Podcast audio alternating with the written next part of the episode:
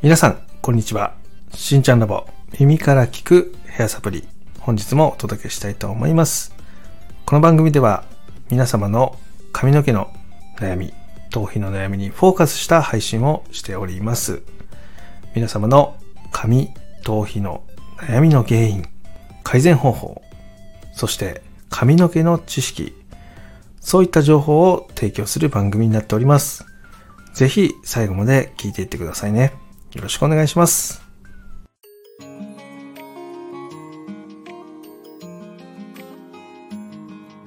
しんちゃんラボ耳から聞くヘアサプリ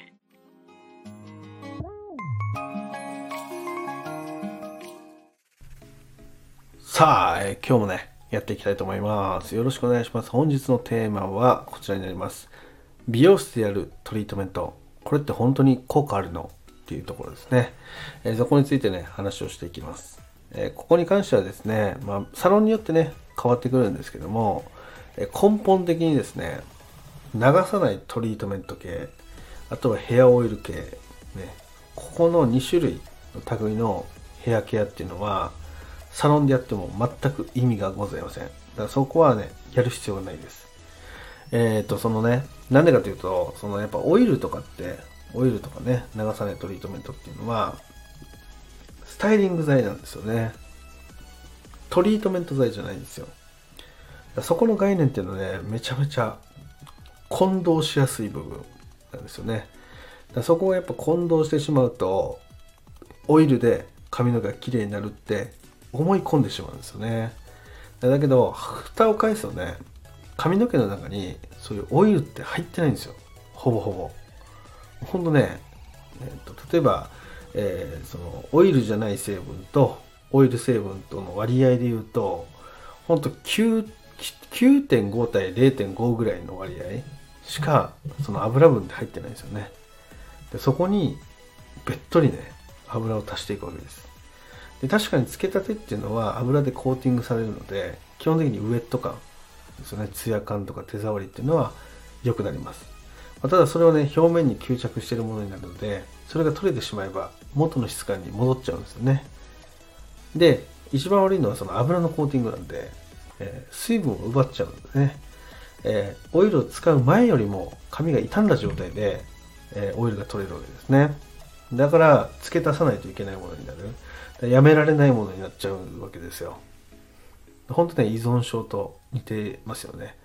でそこを考えた時に、その、じゃあヘアサロンでやるトリートメントで、えー、何がじゃあいいのかみたいな話になってくるわけですよね。でここは基本的にね速攻的に効果は出ないけども長期的にやることで髪のストレスがなくなるとかかそういった類のトリートメントっていうのはかなりやってて損はしないかなっていうふうに思ってますでそれがヘッドスパっていうメニューだったりとかあとはそのカラー剤の毒性を抑えたりカラーのダメージを抑えるようなまあ、そういった類のところですよね。でそこっていうのはやっぱ長期的にね、続けていくことで、どんどん髪の毛の負担っていうのは軽減できたりもすると思うんでね。でそういったところを、えっと、自分の中で自分のエリアのね、自分が担当している人たちに提供できるような、まあ、形を作るっていうのは、ものすごくね、進化の過程ではね、必要かなっていうふうに思ってます。えただ昔ながらのオイルトリートメントとかね、流さないトリートメントっていうのを使ってるそのサロンに関しては、確実にこの5年間で、えー、9割から8割ぐらいのお客様が失脚すると思います。トリートメントで通うお客様ですよ。でそこが失脚します。で、その理由としては、やっぱりそのオンラインに情報が溢れてるので、サロン行かなくても家でできるんじゃないかっていう人たちが増えてるんですよね。でそれはね、そのコロナっていう一つの節目で、その強制的に美容室に行けなくなる人たち、ね、そういった人たちが出てきたわけですよ。で今までは月1回通ってたけど、それが2ヶ月とか3ヶ月になって、感覚が空いてしまって、でそれでも髪の毛っていうのが、そこまで傷まない人もいるんですよね。でそこまでひどくならない人もいるんですよ。みんなそこで気がつくんですよね。今までは月1回必ず新しい商品が出て、それを勧められることが多くて、で必要だと思うものはそれで買ってた。だけど今の話っていうのは短期間でその短い周期で通っててもで長期間にそれがなったとしても自分の髪質ってそこまで悪くなってないよねってことに気がつけてるわけですね。そういった方たちが今後コロナ前の状態の周期で通いますかってことなんですよね。だそこを考えた時に、え、何が必要かっていうと適切なホームケアの仕方とかね。適切なホームケアでのアイテム。だそういったところをちゃんとその人に合った情報で発信したり提供できるようなそのオンラインサービスとかそういったものがあってくるとそこでま情報がね仕入れることができるので間違ったケアを自分で選択しなくて済むようになるっていうところですね。でそこが今後の需要として増えてくるんじゃないかなっていうふうに思ってます、まなのでヘアサロンでトリートメント施術を行う人の数っていうのは激変してくる、まあ、そういうふうな考え方になりますねこれは、ま、間違いなくね今度5年から10年以内では確実に起きてくる、えところだと思うんで、まあ、美容室にはカットとカラーとパーマをしに行く、まあ、そういう風な形に変わってくるんじゃないかなっていうふうに思ってます。っていうところです。で、今回ね、なんでこの話をしてるかというと、実際に、えっ、ー、と、その、ヘアサロンですよね。もともとは月1回通ってたんだけど、コロナっていう節目の中で、それが3ヶ月とか半年とか伸び伸びにね、なって通うことになってしまって、で、もともと白髪があって、その白髪の伸びっていうのはすごく気になるんだけども、髪の痛みですよね。それが傷んでるのか傷んでないのかわからないまま過ごしてるわけですよね。でそれで、えー、実際に、えー、組み込まれたその髪質改善をヘアサロンでしに行くのとあとは実際自宅でねやっていくのとどっちがいいのかなっていうふうに検討してる方から直接ね質問をいただけたってところがあります。そこについてねこの後紹介していくので是非この後も聞いてみてください。それでは行ってみましょう。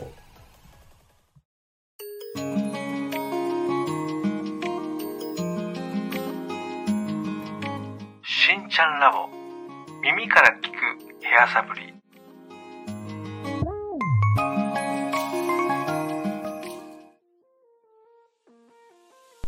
それでは行ってみましょう。今回のね、えー、質問はこちらになります。しんちゃんおはようございます。私は今まで月1回美容室に通って毎回髪のトリートメントをしてきました。で今回コロナっていうことがきっかけでえそこの周期っていうのを開けざるを得ない状況になりもともと月1回通ってたものを3ヶ月に1回に伸ばしてみました。でまあ根元の白髪は気になります。だけど自分の中で3ヶ月我慢してみようっていうところで、まあ、帽子をかぶるなりそういったことをしてですね逃れてきたような形だっていう話をさせていただきましたね。でそこでですね今回その今後ねその美容室に通いやすくなってきてる。だけどもともと変化をそこまで感じてないのに、えー、その自分の中のねその使うものとそうじゃないところの仕入れっていうのに、まあ、乖離が生まれますよね。今までの自分の実績で物事を判断しているので。で、まあ、それがね結果的に、えー、どうなるかっていうのはまだわかんないんですけどもそこをね見据えた行動っていうのがま必要になってくると。で、ほんとね、先ほども言いましたけど、今後、美容室でトリートメントするお客様の数っていうのは確実に減ります。で、減っていくことっていうのは決まってることです。だそこをどういうふうに受け取っていくか、いや受け皿として広げて、そこで漏れてる人たちっていうのをどれぐらい回収できるかっていうのが、ものすごく大切だったりします。でそこは、えーと、自分がねその美容室を選ぶ時にですねいろいろ検索をして引っかかってくる、まあ、お店だったりとかサロンだったりいっぱいあると思うんですけどもその中から慎重に選んでいくっていうのが大切になってくるかなっていうところです。またねそのサロンによってはですねそのオイルとかねその長さやトリートメント系ではなくてちゃんと内部補修とか外部補修とかっていうのを基軸をねそこに置いた処理剤っていうのもあったりするんでそこもね、ご興味があればですね、情報としてシェアしていきたいなっていうふうに思ってますので、えぜひね、その通うなら通う。ね、それを1ヶ月にする必要はないです。今まで通り2ヶ月でも3ヶ月でもいいんだけども、えちゃんとそこは来店するそのお客様のことを考えたメニュー設計をしているお店であることをすごく願ってます。そこもね、えっ、と、実際問い合わせてみて、えこういう対応されて嫌だったとか、こういう対応されて気まずくなったとか、っていうのがあればですね、レターとかそういったのでいただけると対応していこうかなっていうふうに思ってるので、えーぜひね、えーよろしくお願いします。ということでね、今日はね、その今後、美容室でそういったヘアケアトリートメントっていうのはなくなるかもしれんぞっていうところに、まフォーカスしてね、話をさせていただきました。えー今日はね、この辺で失礼したいと思います。今日も最後まで聞いていただきありがとうございました。では、また火曜日に。バイバイ。